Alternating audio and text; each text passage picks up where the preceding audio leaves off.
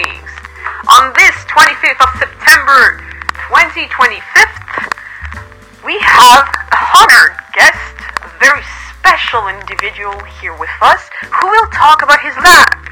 Now, please introduce yourself. Let us know more about what you do.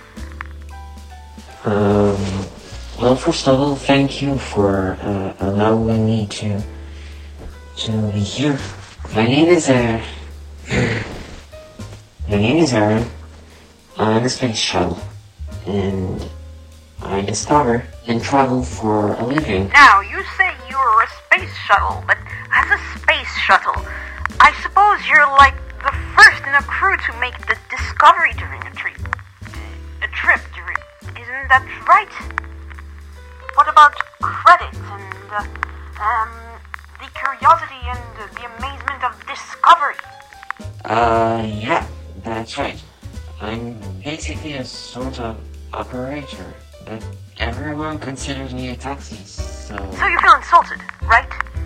I suppose uh, the people not giving you enough credit, right? It's, it's about the credit, I suppose. No, no, no, no, no. It's not about the credit. Stop with, stop it with the credits. It, it's, it's actually because, uh, well, yeah, I feel insulted. but That's because I'm claustrophobic. I hate space. You. What, seriously? You hate space? Your work, basically? Yeah, people might think it's stupid, but I actually never wanted this for a job. I was made for that purpose, and boom! Next thing I know, when my old man Apollo 18 went to space, NASA, my mom, yelled. That's the oldest thing close to a memory I have. I was still in construction, so I didn't understand.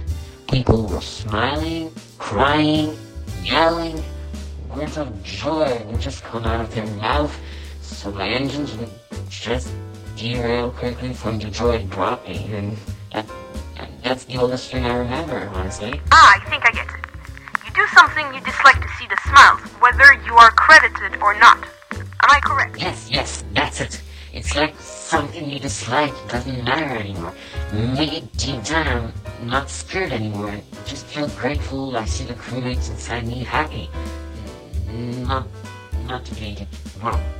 But anyway, some sing, they have no rights, and I'm part of it. You know, it, it's just, it's just. It's very, it's very heartwarming now that you mention it. But tell me, the others, the space shuttles, do they not look down upon you for that phobia? Absolutely not.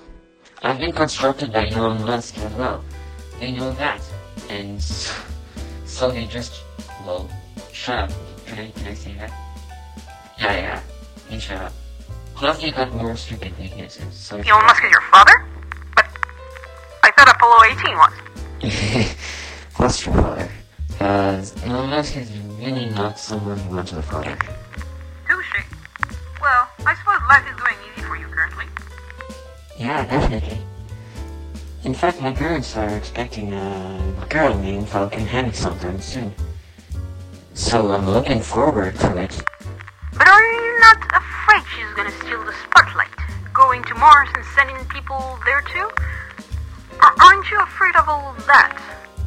No, no, I'm not, because that will mean I will have fulfilled my duty as her big brother. She will learn from my failures and success. She's the future of humanity, in a way. Besides, uh, I, I seriously think I have fulfilled, actually, my life. I, I found an agency who found a way to help me with a job, um, even though humanity sees me as a miracle and things they, they should they should see that it's their doing. And And on that delirious, sentimental, and somewhat ambiguous note, thank you everyone for listening and